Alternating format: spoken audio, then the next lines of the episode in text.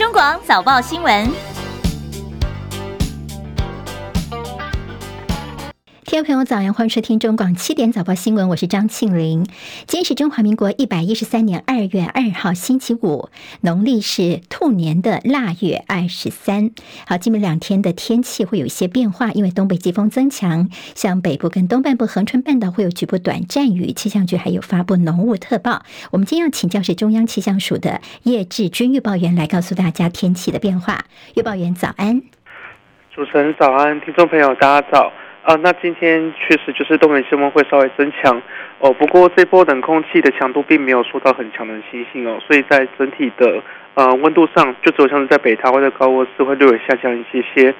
那在水汽方面的话，其实也没有受到很多的情况哦，所以像是在桃园以北跟东半部地区以及恒春半岛啊，是会有一些局部的一些降雨哦，呃，所以在其他地方或者是维持多云到晴的天气。那在各地的低温上，湿度在十八到二十二度。那但是在北部跟东北部的高温上是会下降到二十到二十三度哦。那跟昨天相比，昨天是有来到二十六到二十九度的一个高温，所以是有比较明显下降的一个情况。呃至于在其他地方的话，其实还是算是温暖舒适的一个情形哦。那在高温上都可以来到二十五到三十度啊。那最后我们提醒就是在今天白天可在东北风还没有南下以前，那在西半部地区还是跟金门马祖还是会有些雾或是低云会影响到能见度。所以，如果说有行程游路或是航班上面的需求，也请多加留意相关的一个资讯。那另外就是东北风会稍微增强，那在桃园跟到云林的沿海空旷地区以及澎湖、金门、马祖，啊是会有些较强阵风出现。那前往海边活动的话，请特别留意。以上资料是由中央气象署。好，请这个叶志军预报员留步一下。我们想请教，因为马上就是周末，那么下周就要过年了，那么这几天的一些天气的变化，也帮我们说明一下好吗？好，周末的天气上来讲的话，在明天的时候，呃，还是在东北风的环境哦。不过，其实，在冷空气跟水汽的方面，都会是有有逐渐减少的一个趋势哦。所以在明天一个天气上，跟今天相比，应该是会有比较缓和的一个情形哦。那到了礼拜天的时候，整个风场上转是吹偏南风，所以到时候在各地的一个高温上来讲，都会有有比较明显的回升哦。不过，预计到了礼拜一的清晨的时候。预计会有到比较完整的一个锋面会逐渐通过台湾地区，因此到时候像是在北部、东半部地区，可能降雨情况会比较明显一点点。过年前会有呃冷气团报到吗？呃，过年部分的话，像是在呃，主要是从小礼拜三的礼拜三开始啊，那到时候像是这个冷空气会逐渐的增强，然后华南水汽也会有逐渐增多的一个情况哦，所以在从礼拜三开始一直到。呃，小年夜甚至到除夕的这段期间，呃，各地的天气都会是比较偏湿的一个情形。好，谢谢中央气象署的叶志军预报员帮我们做这么详细的说明。好，那么今天的天气有些变化，明天又会好一些。那么下周的整个天气转变呢？我们在下周的呃七点钟的早报新闻的时候呢，也会就过年期间的天气状况帮大家做更详细的一些询问哦。好，那么看到今天清晨收盘的美国股市，在联准会三月份降息的希望落空之后呢，在周三科技。股抛售，不过呢，在呃今天清晨收盘的美国股市倒是出现了集体的反弹，像是道琼呢涨了三百六十九点，涨幅百分之零点九七，收在三万八千五百一十九点；纳斯指数涨一百九十七点，成为一万五千三百六十一点，涨幅有百分之一点三；史坦普百指数涨六十点，涨幅百分之一点二五，收在四千九百零六点。好，费城半导体涨十九点，涨幅百分之零点四六，收在四千两百八。八十点，好，我们看到苹果公司呢，在美股盘后公布他们二零二四年会计年度的第一季财报，看起来这数字是优于预期的，也是营收睽违一年重返成长。但是大家关注到了重要的指标，就是中国大陆的市场销售。苹果公司说，嗯，的确是疲软了，表现不如预期。随着消息公布之后呢，苹果的股价在盘后是下跌的。好，那么鲍尔说呢，三月份不太可能降息，之后呢，现在大压住有可能在五月份降息的这个可能性哦，美元指数在周四的时候都是走跌的。好，欧洲的主要股市呢，在昨天半夜这个收盘的时候还是走跌的，英国跌八点，德国跌四十四点，法国跌六十八。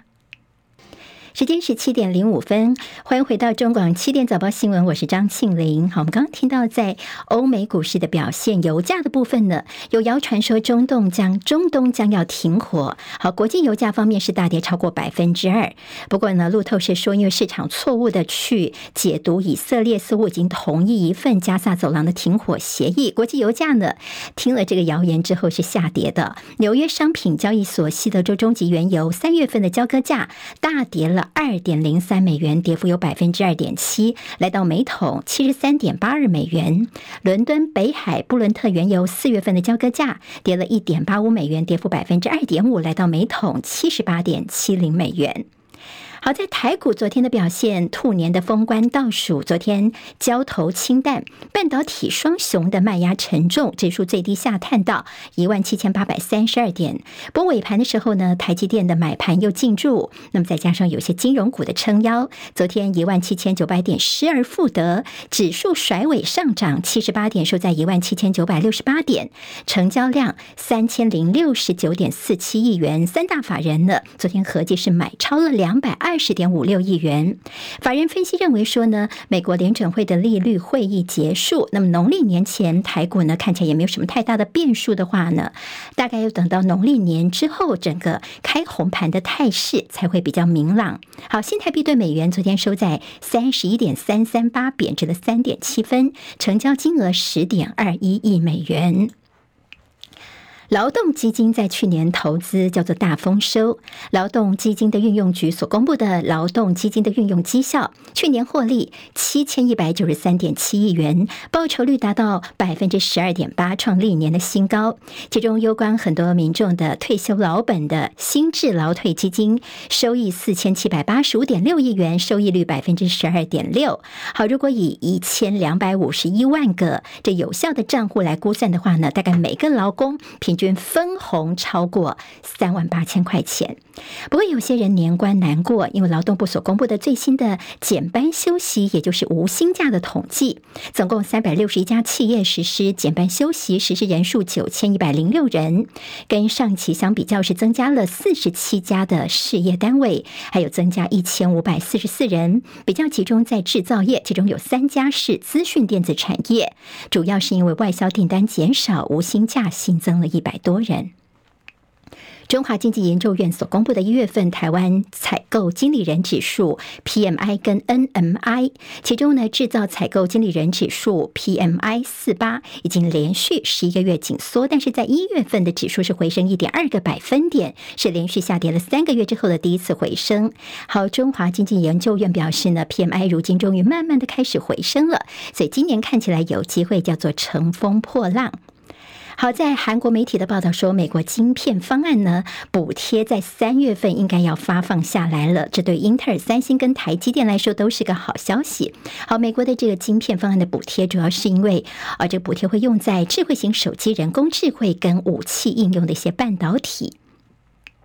美国众议院在一月三十一号一月底的时候，以相当悬殊的票数表决通过了二零二四年家庭跟劳工税收的减免法案，其中包括了台湾相当高度关注的这个美台之间的防止双重课税的美台快速双重税收减免法案。这法案后续呢将会转往参议院去表决，经过美国总统签署生效之后呢，就可以正式实施了。那么之前白宫已经表达他们赞同这个法案。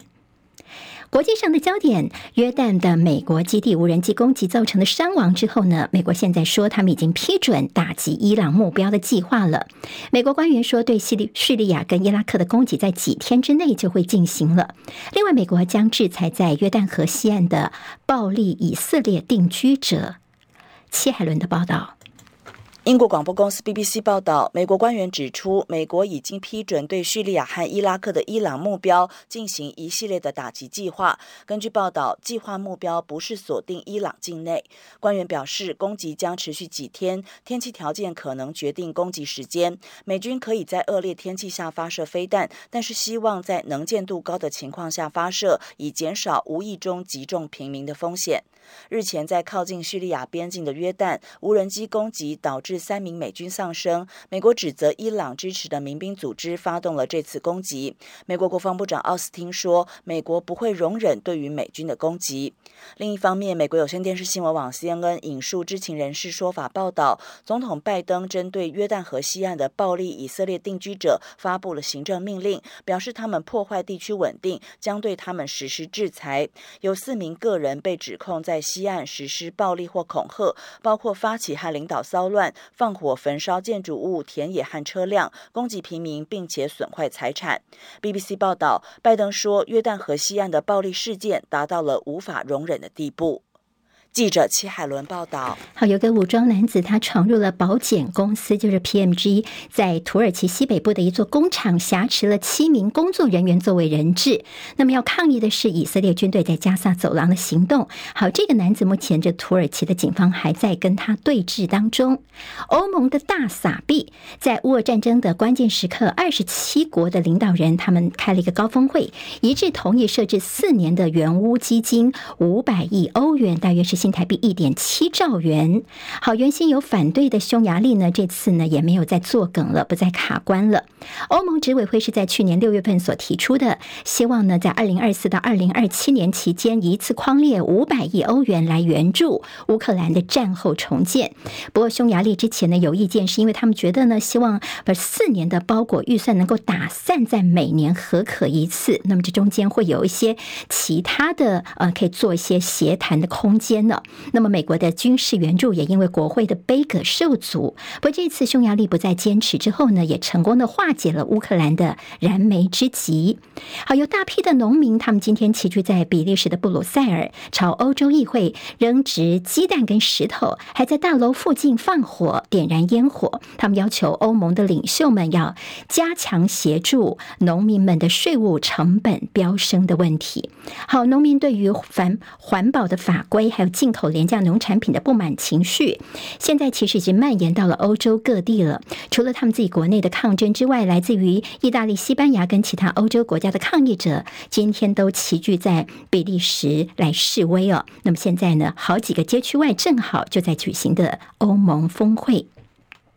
现年七十岁的美国国防部长奥斯汀，他罹患了前列腺癌，今年初还住院了。但是当时他并没有立刻第一时间告诉美国总统拜登跟其他的政府官员。好，奥斯汀今天对这个事情他郑重的道歉。他说呢，呃，我表示道歉，我们的确是做错了。但是他强调说，他没有指示他的幕僚来隐瞒自己住院的消息。那他又说，他并没有考虑辞职。大陆日前宣布取消 M 五零三航线从北往南的飞行编制，现在美国国务院也表达了关切了。好，今天最新的是，国务院说呢，反对任何一方面的片面改变现状，敦促北京停止对台湾的军事外交跟经济施压，也呼吁有关于台湾海峡民航跟安全议题，应该透过双方的对话来解决。美国媒体报道说，美军最近呢，同时部署了三艘航空母舰打击群在西太平洋海域，其中有两个航舰打击群已经在台湾以东的菲律宾海域进行大型的军演。好，这也是两年来美国第一次有这么多的航舰打击群同时出现在第一岛链的区域。日经亚洲就报道说，这次演习的目的是要加强威慑的能力，来抵御中国大陆跟北韩的军事威胁。回到国内的政治焦点，昨天一整天关心的是在立法院。好，第十一届的立委在昨天宣誓报道之后呢，重头戏就是立法院正副龙头的选举。好，那么上午是选立法院长，到中午为止啊。那么在下午是副院长，同样呢，这两个选举都是出现第一轮投票，三党都没有人过半进入第二轮投票，而民众党立委呢，在第二轮都没有进场投票的情况之下呢，绿跟蓝都是票票入轨，所以国民党五十。四票比民进党的五十一票好，国民党的五十四票主要是五十二票加两个呃是无党籍的有蓝的这个立委的投票之下呢，最后是蓝军呃韩国瑜跟江启臣顺利拿下五十四票当选立法院的正副龙头，也让这个民进党的昆昌配等于是连任失败了。那么游锡堃也随即宣布他辞去这民进党的不分区立委。好，韩国瑜他宣誓就职之后呢，他也。受访，他说可以感受到了广大民众对国会改革的期待跟需要，国会会立刻启动国会改革。那么被问到会不会动用警察权的时候，韩国瑜这么说：“我期盼从二零二四年的立法院开始，是一个讲理的地方，不再是一个讲力气跟暴力的地方。也要呼吁一百一十三位所有的立法委员，全世界华人都在看台湾的民主。”我们今天走的这一步是何其可贵！我们希望再也不要发生像过去那种动不动就暴力、阳刚冲突，大家都能坐下来好好谈。我一定会谨守议事中立的原则，尊重、尽量维护小党的权利，也希望民进党、民众党和无党籍，大家在论理的时候都能够以人民利益为最高福祉。另外，对于警察权，只要能够达到我刚才上一个呼吁，立法院是讲道理的地方，不是讲权力的地方，当然不会使用到警察权。他说不会动用警察权了，只要大家是讲道理的地方哦，不是用拳头。那么赖清德之前曾经批评说，如果韩国瑜当选立法院长，会带着国民党的县市首长去访问中国大陆。韩国瑜昨天又是怎么说的呢？我呼吁赖清德总统千万不要太过度紧张。也不要过度解读。我谨遵中华民国宪法，扮演好中华民国立法院院长的责任。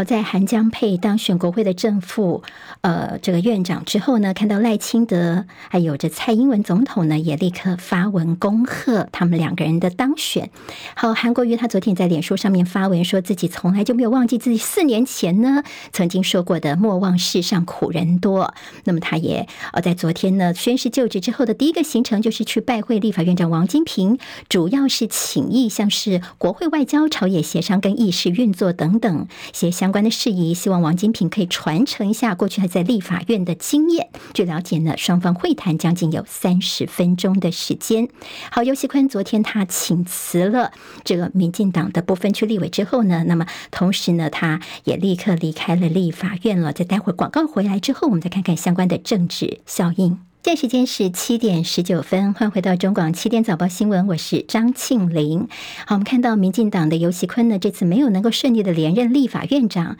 随即他宣布请辞。他的声明是这么说的：他说呢，鄙人因为个人规划，从二月二号，就是今天开始呢，辞去立法委员的职务。那么民进党方面就说非常的尊重，但也表示不舍。昨天倒是看到了民进党立委王世坚呢，他替游锡堃抱屈，认为游锡堃是。创党元老，但是在党内却有一小部分人自以为获得了权柄，借着媒体透过某个节目连续八个小时羞辱游锡堃，我王世坚非常不以为然。好，那么是王世坚的说法。那么监委瑜之一的前立委高嘉瑜昨天也在脸书上面，他很遗憾这个游锡堃这阵子所遭受到的攻击、羞辱跟人格上的被污蔑哦。那么他说日前曾经好也看到日前逼问游锡堃呢，如果争取立院龙头失败。的话，要不要请辞的这个媒体人周玉蔻呢？好，那个时候他跟游锡堃其实还两个人有点唇枪舌战呢。那么游锡堃那时候对于这周玉蔻的就问他说：“那你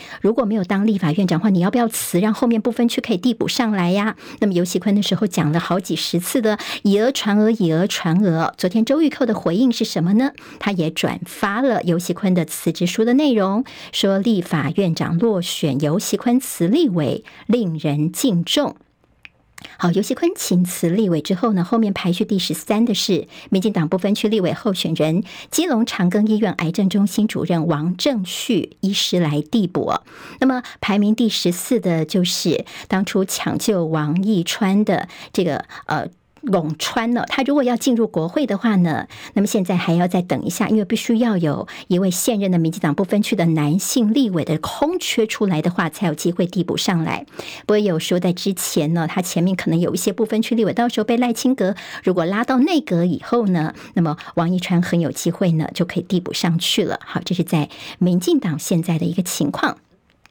好，昨天在立法院投票第一轮的时候，民众党这边一个插曲，就是发生了民众党的立委陈昭资，他的手指头呢沾到了印泥，就污损了选票，结果被会议的主席呃柯建铭说，哎，这个叫做废票哦，那么导致于民众党的黄珊珊本来说这个八票都应该要到自己的囊中的，最后只开出了七票，陈昭资呢立刻是发声明向党团表示道歉，那么黄珊珊也缓颊说啊，没关系啦，小失误。哦，不会。党纪处分。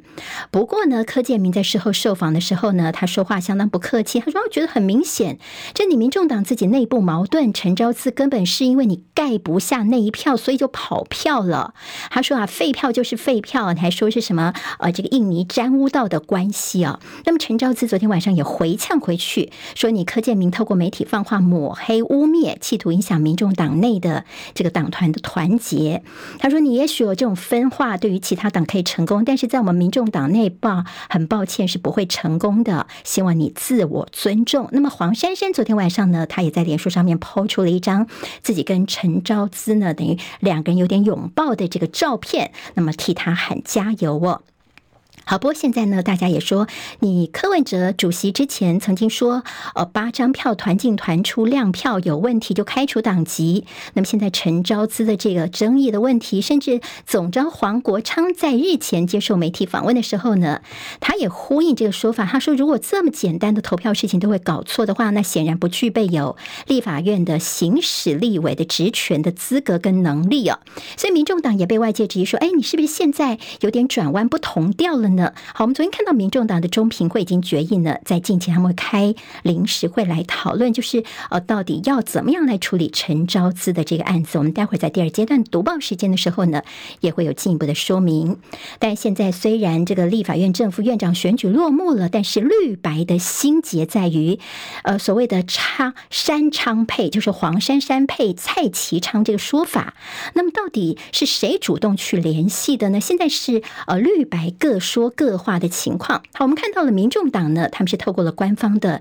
脸书说，有民进党的党政人士呢杜撰情节，那么是宣称说柯文哲最近透过了关系去打电话给绿营的高层游说呢，这个昌昌山呃山昌配哦，但是因为民众党呢过去一些信誉不良破局等等说法，他们说刚好是相反，是你们民进党方面人士不断的跟我们白银跟民众党来沟通哦，希望呢说哎我们支持你们黄珊珊，那你们副院长就。支持我们蔡其昌哦。好，那么民进党的发言人吴峥呢，昨天也回击了，说呢是你柯文哲主动这打电话给绿营的一个一届大佬，说呢希望民进党来支持黄珊珊当院长，那么副院长可以无条件的支持你民进党所推出的人选。那么说你民众党是话说一半。好，那么这个事情呢，看起来接下来依旧是余波荡漾。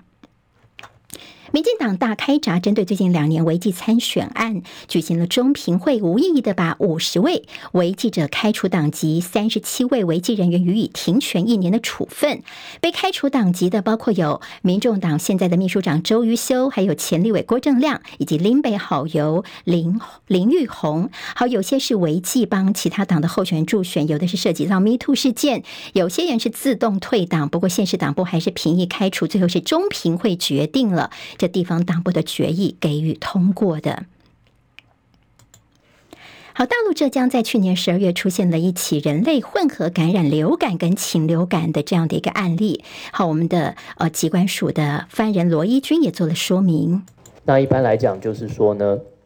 呃，避免前往这个活禽市场，也不要去购买这个活鸟或者是活禽，那也避免在环境当中哈、哦、接触到这些野生或是饲养的禽鸟。另外就是避免生食一些禽制的或蛋制品哈、哦，来以免说感染到这些可能跟呃禽鸟相关的流感病毒。那我们国内的话，目前是呃在边境的检测，从十一月下旬开始到现在哈都没有检验到这个入境有症状的中港澳旅客有这些新型 A 型流感的情形。目前检测最大宗仍然是一般的流感病毒跟新冠病毒哈。我想我们会等到是为针对这个病毒哈，比如说病毒的一些基因还有抗原性特征的这些比对的报告出来之后，再做进一步的研判。目前讲说它会不会成为下一个全球大流行的病毒大概是呃言之过早，而且以中国目前对外公布的资讯看起来，它还是以禽鸟传染哈为为主，传给人看起来是一个比较偶发的事件。在彰化的西湖镇，昨天下午惊传一起死亡车祸，一辆园林客运的公车撞上了在行人穿越道上的一对手牵手过马路的八十多岁的老夫妻。好，老先生当场死亡，而老太太呢，好，那就有这个肢体断肢重伤的情况。那么驾驶说呢，他没有看到，在转弯的时候呢，没有注意到有行人。一艘从基隆开往冲绳的游轮“荣耀号”昨天晚上九点多传出有人员从船上落海。我们航港局已经证实这个消息，说的确是获报有人落海，那么被日本当地的搜救人员给救起送医了。HBL 高中篮球联赛的男女四强都已经出炉了。挑战三连霸的光复高中昨天击败了能人家商，抢下了最后一张男子四强的门票。哈，有光复高中，他跟东泰高中、还有松山高中、南山高中携手要进小巨蛋。在女子组部分呢，全胜晋级的北一女中有望挑战队史第二座 HBL 的冠军。好，那么在原本要挑战五连后的淡商呢，今年的表现不尽理想。是无缘晋级四强，没有机会进入小巨蛋。好，那么在我们广告之后，再回来今天第二阶段的读报时间，来为大家关心一下今天报纸的一些新闻重点。马上回来，不要走开。中广早报新闻。好，现在时间是七点三十分，听到这个音乐就开始知道我们要进入我们的早报新闻的这个阶段了，帮大家来快速了解一下台湾今天的一些日报重点。好，那么也拜托大家，我们的 YouTube 上面直播呢，现在在进行当中，我们现在在线现在有三千多位朋友啊，那么记得帮我们分享、留言、按赞，把节目分享给您的朋友。那么来到我们的频道，也谢谢订阅中广新闻网的 YouTube 频道，我们现在在尽量冲刺三十万的订阅。好，我们现在慢慢的像瓜牛一样在爬，现在是二十八点四万，需要。大家帮我们多多的介绍给您的朋友，冲刺一下我们的订阅哦。好，我们看见在报纸当中的头版有哪些新闻呢？快速浏览。联合报今天头版头条是韩江当选国会的正副龙头，游喜坤请辞立委，绿披白变成小蓝，而韩国瑜则喊话要做政党合作。另外就是全球首例的大陆所爆发的禽流感 H10N5 混流感致死。好，大陆方面说这个是偶发的禽流感。传人，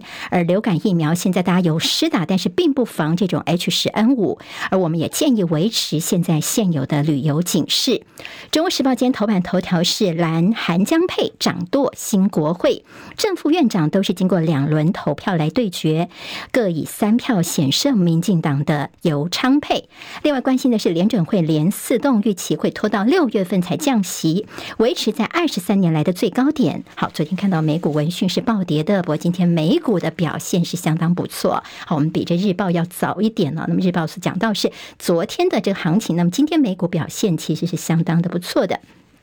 好，另外，今天《中国时报》也关心的是，会王毅谈两岸。美国的国安顾问苏利文他提到说啊，其实跟这个王毅讲话的内容满布地雷，难以公开。但是他强调说，这次呢，双方的对话是有用又直接，而且坦诚的。美国的国安顾问苏利文说呢，他日前跟中共的外长王毅深度讨论了两岸议题，并且分享各自的立场。因为议题满布地雷，没有办法公开哟。他也证实美中两国都同意尽快安排拜登跟习近平通话，并且说元首的对话是无可替代的。自由时报今天在头版当中有韩国瑜跟江启臣当选立法院的正副院长，蔡英文总统希望新国会能够推动福国利民的法案。另外就是中国方面片面的取消 M 五零三航线的飞行编制，所以美国的参众两院的外委会也谴责北京破坏了台海现状。另外，自由时报头版有关心私立大学的杂费减三点五万等政策补助教育平权三箭齐发上路。私立大学的学生呢，这个学杂费每生每年补助三点五万元，而且若是有加码，另外就学贷款申请资格以及还款放宽，以及是高中职的全面免学杂费等措施，从昨天开始上路了哈。那么是受益的人数方面呢，大家可以去看一下。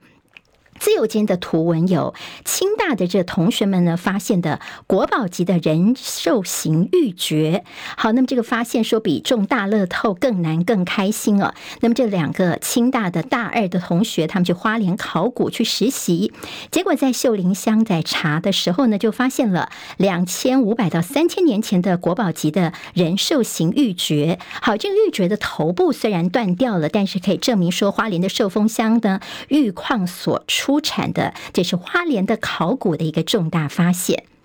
经济日报今头版头条是联准会的歌中带音，联准会主席鲍尔说呢，三月份不太可能降息，而决策声明暗示政策转向，并且直言近期不急着去调降利率，因为需要有更多更多的证据才能够确认通膨有持续的下降。另外就是劳动基金去年大赚了七千一百九十三亿元，平均每位劳工呢估计分红三点八万呢，好，累计收益率百分之十二点八，新制劳退也是。是大丰收，绩效同步的创高。另外，旁边有一个消息告诉大家，劳动基金布局台股，他们最喜欢买哪些股票呢？包括有台积电跟联发科都上榜。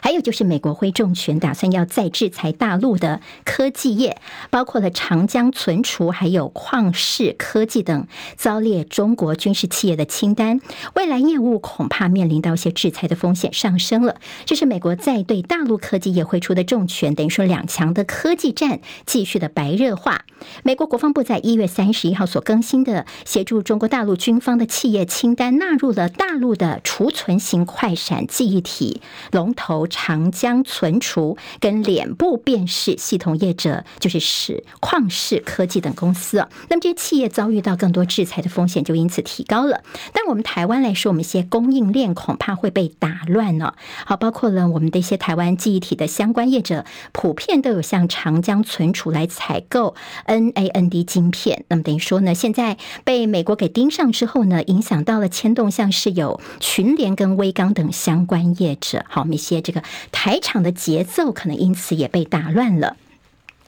工商时报今天头版头条有美国联准会的主席鲍尔是泼了一股冷水哦。那美股呢，其实还不算悲观了，但是看起来三月份降息的期望是破灭了。虽然通膨有下降的趋势，但是还是要看到更多好一点的数据。我们刚刚其实也看到，在经济日报头版也关心这个消息。另外就是台积电昨天甩尾急拉台股，兔跳平万八，还有台湾的八十五档债券 ETF 联袂飙涨，十年期美债。债殖利率则是走跌，在立院的龙头之争方面，KMT 就是国民党方面的韩江配出现之后，好，立法院呢再也崛起，接下来的争议的法案大车拼。今天在工商时报帮大家整理了，包括呢现在包括国民党先前所喊出的核电厂延役等三大优先法案，因为跟即将就任的新总统赖清德的政策相左，预料呢会首当其冲，也会是朝野所攻防的焦点。旺报。今天头版头条关心是大陆财政部说紧抓解决地方债的风险，很多个省份都下修了比较基准，两二零二三年的多地经济成长率上升，而一般的公共预算收入同比增加百分之六点四。另外就是大陆的财政两大利多，包括养老金会按时的发放，以及这税费的优惠将会继续的延长下去。同样在《旺报》头版会看到的是 M 五零三的这个航线的争议，我们的陆委会说，民航的小两会。沟通其实还算是相当的顺畅。好，陆委会说呢，我们这个相关的一些讨论，我们有透过小两会，就是台北市航空运输商业同业公会跟海峡两岸航空运输交流委员会这管道呢，明确的向呃陆方表达我们的关切，说我们这个民航小两会的管道一直都非常的畅通啊。好，虽然官方没那么顺畅，但是小两会都一直有在做事情。还有就是美国的司法部联手 FBI 瘫痪中国骇客行动，但是大陆。外交部则说这是抹黑，是混淆是非，以及中国跟俄罗斯的防长视讯，大陆的国防部长董军上任之后首次的公开活动。广告之后来关心更多内容。中国广播公司。好，现在时间是七点三十九分，欢迎回到中广七点早报新闻，我是张庆玲，赶快来看看今天报纸在内页还有头版的一些详细内容。我们刚刚听到了三个报纸头版都有昨天立法院的龙头正副龙头的选举。那么联合报呢看到好，昨天这个韩江当选了国会的正副龙头。好，这中间照片呢看到，其实昨天国民党呢他们非常的开心。好，这是韩国瑜跟江启臣昨天宣誓的这个画面啊。那么呢，他们也在国会里面呢，大家也是庆贺。现在呢，除了国民党是国会的第一大党之外呢，他们也呃拿下了正副龙头。那么这次对国民党来说，一个很大的意义。之前不是说可能会跑个三票、四票等等的一些传闻哦。那么这次呢，五十四票就是五十二加二，是票票入轨。好，那我们待会呢也会看到，其实有些详细的监票的一些做法哦。好，这次呢等于是粉碎了民进党的游锡堃跟蔡其昌的连任之路，所以游锡堃也立刻的发表声明，请辞。立委了，那么他从今天开始呢，就不是立委的身份了。昨天呢，这政府楼头选举，他还是有把自己的票给投出去。当然，韩国瑜也立刻的向游锡坤致上谢意，并且推崇他对于台湾民主的贡献。好，昨天在这个会场的时候呢，会议主席就是民进党团的总召柯建明。柯建明在宣布韩国瑜当选的时候呢，韩国瑜刚好人在这个场外接受访问呢，人不在场。那柯建明就高喊说：“请韩院长赶快进来！哎，当选证书不要了，那我要用寄的喽。”那么现场就哄堂大笑啊。好，那么在昨天呢，这个第一个行程，韩江他们就立刻去拜会王金平去请益。其实昨天呢，韩国瑜中午时候也去第一时间去造访了。民众党团，但是因为民众党团这些立委们都出去用餐了，所以就扑空了。好，那么柯文哲昨天有透过脸书呢，他肯定韩国瑜，他说他非常了解庶民的心声，为人海派，沟通能力很强。那么希望以后能够促成朝野的合作以及政党之间的良性互动。好，今天在自由时报的头版，我们看到中间这个比较大的字呢，就是说韩国瑜跟江启臣当选立法院的正副院长，当然也提到了在绿营方面呢。蔡英文总统以及总统当选赖清德，希望新的国会都能够推动福国利民的法案。那么，在包括赖清德也特别提到说，立法院呢，当然我们现在的外交困境的关系，所以立法院其实还有很大的功能，就是国会外交这个部分呢。赖清德也说，以后也请韩院长呢，也能够多多的帮忙推动。那么，今天自由时报也帮大家呃整理一下这个数据，就这次的选举两个历史记录，包括了从二零零八年实施单一选区两票制之后的第一次出现了没有过半就当选的正副院长，同时也是。正副院长的选举都进入第二轮。好，那么这两个呃，在立法院的选举的一个特例呢，今天也被自由时报拿出来做详细的说明了。好，中国时报今天头版头条同样我们也看到了这韩江配的掌舵新国会。不过中时还蛮有趣，它比较是细节讨论一下哦。昨天在现场的一个情况，包括呃蓝绿白三党都是高规格的祭出了党纪严禁跑票，甚至国民党呢。他们其实之前因为担心会跑票啊，还有包括说在这个选举的前一天的时候呢，在民众党说他们会自己推黄珊珊这个人选之后呢。国民党其实就开始有点紧张，就一直在打听说绿白阵营的一些动作，甚至有些亲绿的媒体就放话说呢，呃，这个民众党方面好几次跟民进党来整个示意哦，说呢，哎，我们是不是呃院长一起支持黄珊珊？那民众党我们就考虑在副院长方面跟你们合作，我们支持你们的蔡其昌等等哦。那么有说呢是绿向白来兜售，那么有说白向绿这边来呃催票啊、哦。那么最后当然是没有成功，但是国民党方面。是保读高度警戒，想知道说绿白最近有没有和呢？如果最后和的话呢，当然所谓的保送韩国瑜就不可能有这样的发生。那么最后呢是呃并没有这样的事情了。那么当然在国民党的五十四位立委，他们是分成小组小组九组，还有小组长先点名，然后去这个监票。那么看他们投完之后呢，他们还全部呢每一个人都把票呢拿出来面对媒体啊。好，那么这样子对着镜头亮票，让大家拍到我们到。底是投给谁哦？那么在最后票票入轨，那么最后我们是呃第二轮的投票之后呢，由国民党的韩江佩掌握了我们的新国会的这个舵。好，昨天的气氛呢，叫做蓝的防跑票，绿的猛尖票。白的弄脏票。好，那么民众党方面呢，昨天在第一轮的时候出现了陈昭姿呢，他本来呃这个投给黄珊珊的，但是呢就这个手上有印泥粘到了旁边去了，那么被当做废票。那么最后呢决定的是柯建铭来拍板的，所以现在呢这民众党方面其实对他也是就有点点维持的。好，那么现在接下来还包括了这个民众党的次提人选，呃，等于说呢有点是对国民党方面所释出的善意抛出的橄榄枝，所以以后的这个合作，包括赵伟方面怎么合作呢？现在就有些新的可能性了。但自由时报今天说，民进党团现在喊话说，未来国会的互动哦，希望赶快政治休兵哦，政策先行，不要老是搞什么呃这个抵制的那一套哦。那么今天呢，记者也写了新闻分析说，韩国瑜现在你当立法院的院长之后，你最大的挑战就是要避免卷入纷争。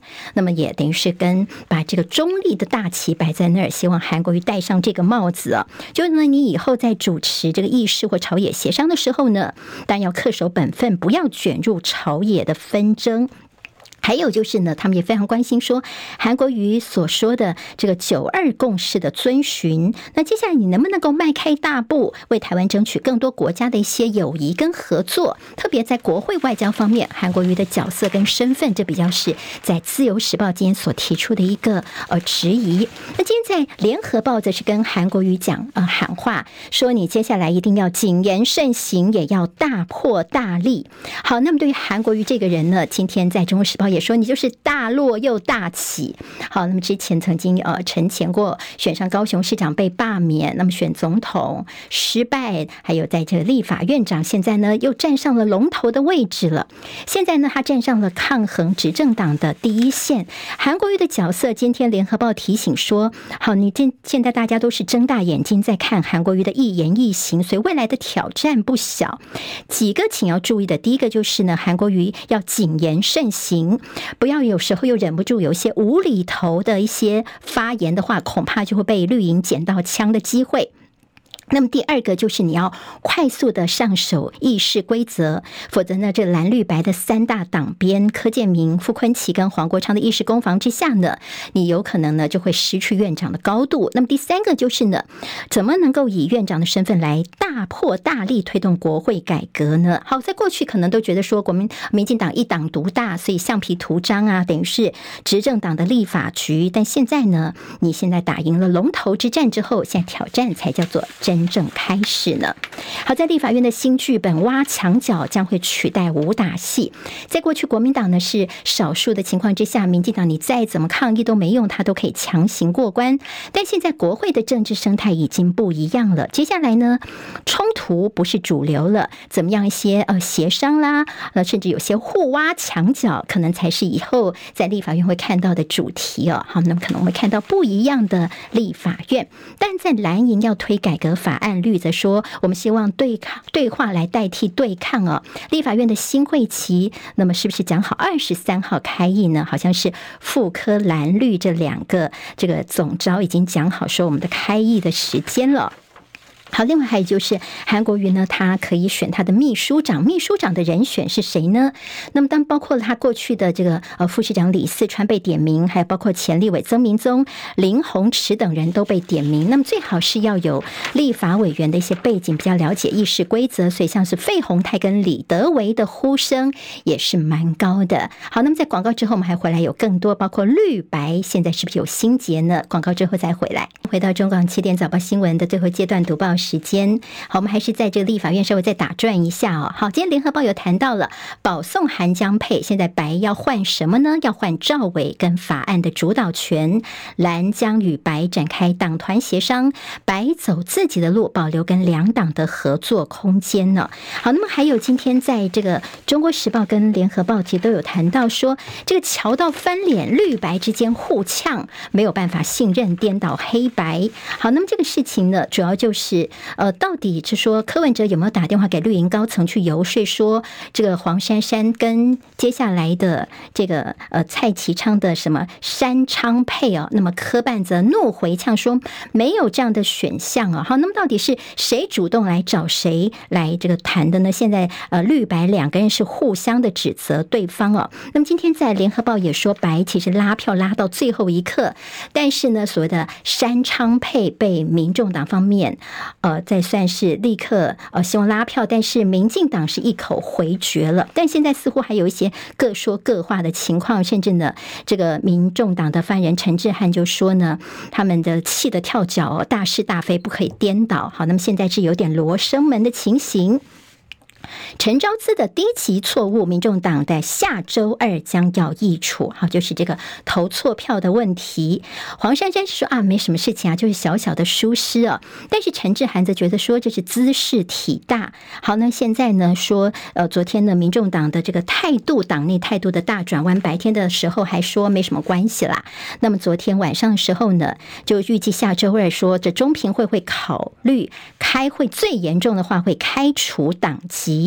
好，那么主要是科办的发言人陈智菡说，这姿势体大，把事情厘清，对我们的支持者也有交代。毕竟在这个选举之前，你讲的这么大声，说呢这跑票的话，立刻就让他开除党籍，当他一天的立委就好了。好，那么现在这样的干事长哦，陈呃陈昭姿呢，竟然是投错票，甚至变成废票的一个情形。那么现在这个事情怎么处理？大家也在看白银的这个态度哦。好，那么这是在。呃，民进党方面则有王义川有没有可能进立法院呢？因为在游锡堃请辞嘛，他主动请辞粉碎逼宫，说没有当院长就请辞立委。那么其实游锡堃这次本来已经不想再进不分区名单，是赖清德拜托他的，但是最后呢，他没有选上立法院长，所以他最后昨天也马上就说，那他辞去立委，那后面的人就递补了。那王义川呢，其实是下一个才会递补到的人呢。那么大家就说，这中间还牵涉到了民进党方面的一些派系的关系。好，那么现在民进党呢，站在派系平衡的角度，在你郑国会呢，游锡堃辞了之后，那么理应王义川应该要进去国会，这样才是比较合理的做法，这才有所平衡。另外也牵涉到行政院的部分，因为中国时报今天说呢，在郑国会是游锡堃下之后呢，现在行政院部分呢，林佳龙组阁的呼声就变高了，因为绿营。方面是派系共治哦，好，郑国会由下龙上去除平衡的障碍了。好，那么现在既然立法院长不是你们郑国会了，因为游锡堃下来了嘛，所以行政院呢给林佳龙让他去当行政院长，这呼声现在又高了起来了。好，那么现在除了这有林佳龙的可能性之外呢，还有像卓荣泰啦、郑丽君以及郑文灿都被点名了。好，现在这毕竟是朝小野大，所以行政院长来说呢是非常大的一个挑战。比如说包括。他要能屈能伸，口才要好，要能够沟通哦。好，那么这些就是接下来的新阁魁的人选。好，这中间也看到了一些在民进党的，尤其是呃这郑国会呀，他们一些派系方面啊，从立法院牵动到行政院，大家的看到他们的这个综合考量。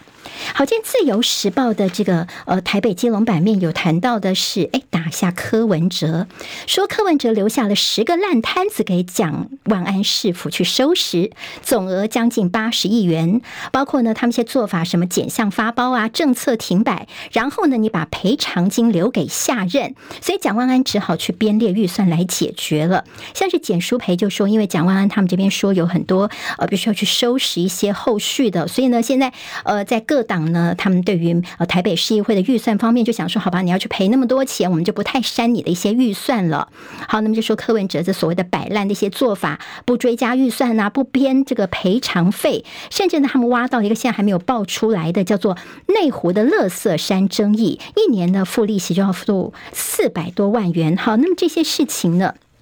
在民众党方面呢，黄静莹这则是强调说，很多的市政其实都是延续下去的。也就是呢，你蒋万安上任已经是一年多了，你不能够再推给前朝。好，那么台北市府就说好，我们现在一定会在法定预算里面赶快来总结开支。另外，在民众党呢，他刚刚这个呃之前的不分区立委，那么这次选立委在中和区也没选上呢。邱成远昨天呢，等于说他是进了蒋呃高虹安的新竹市，他去接。副市长了。那么今天在《自由时报》就说，哎，是不是要当备胎呢？那么在过去，你邱成远呢，在呃新北的中永和地区呢，你没有选上，但后来呢，你本来说要深耕地方呢，你现在又空降到新竹去了，甚至你是不是为高虹安接下来的这个所谓的这国会助理费案、这贪污案在做备胎呢？就如果高虹安到时候呢，他不能够当市长的话呢，邱成远可以马上顶上去吗？好，这是民众党的一个盘算吗？今天在《自由时报》有看到相关的角度。好，今天《经济日报》头版头条关心的是联准会的歌中带音哦，三月份不太可能会降息。好，那么这个其实大家之前就已经有预测了。那么有时候那三月不会降息，是六月份降息吗？但现在看起来又五月份似乎有机会了。好，我们看经济学家怎么看联准会最近的一些动作呢？其实相关的发言都比去年十二月份的时候更加的偏鹰派，老鹰的鹰，反映的是政策立场正在从紧缩转为歌中带音的的中立，不过呢，呃，过不会过快的去偏割哦，那么当然市场就有点大失所望了，所以看到了这个恐慌指数也一度飙升将近百分之十。好，劳动基金去年大赚了七千一百九十三亿元，他们最喜欢的台积电啊、联发科等等。我们看到新智劳退基金呢，他们总共的投资最多的台积电投资了百分之二十四点七三，联发科百分之三点九六，广达百分之三点九二，台达华电还有红海、富邦金、中华电信、国泰金、中信金、联电。好，那么就是他们最喜欢投资的，当然也呃，大家投资的时候呃，这跟着潮水走也是一个可以参考的方向哦。好，另外在鲍尔的立场方面转向透露的三个讯息，在《工商时报》有说，鲍尔说呢，呃，现在泼冷水，因为三月份看起来还不太会降息。那么现在《经济日报》有分析说，所谓的三个讯息到底怎么样来看呢？第一个就是对通膨回落更有信心，之前美国联准会是不会轻易的调整的。第二个不急于降息，第三个量化宽松，呃，量化紧缩可能会维持更长的时间，好，叫量化紧缩。那么现在所谓的利率调降，有分析的人员说，两个指标可以关心，一个就是通膨，另外就是经济数据了。还有就高通市井晶片库存未去化，好，上季营收获利都是优于预期的。一些比较生活方面的消息，夜班护士的奖励金入账了，白班呢？好，白天班的人还在积极的争取当中。另外，尤务士告赢，好，那么所谓的王耀庆们，他们追讨，那么现在呢，可能会蔓延到其他的个公营团体去哦。那么劳团体说，绩效奖金应该都列入工资哦，不然会影响到大家的一些其他的权益。好，那这个部分呢，所谓的王耀庆们的一些后续影响比较大啊，我们。七点钟早报新闻，啊，请大家周末顺心。我们下礼拜空中再会喽，拜拜。今天台湾各日报最重要的新闻都在这里喽，赶快赶快订阅，给我们五星评价，给庆玲最最实质的鼓励吧，谢谢大家哦。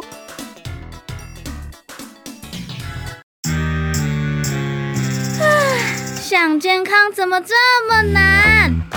想要健康一点都不难哦。现在就打开 YouTube，搜寻“爱健康”，看到红色的“爱健康”就是我们的频道哦。马上按下订阅，并且打开小铃铛，就能医疗保健资讯一把抓。想要健康生活，真的一点都不难，还等什么呢？爱健康的你，现在就打开 YouTube，订阅“爱健康”。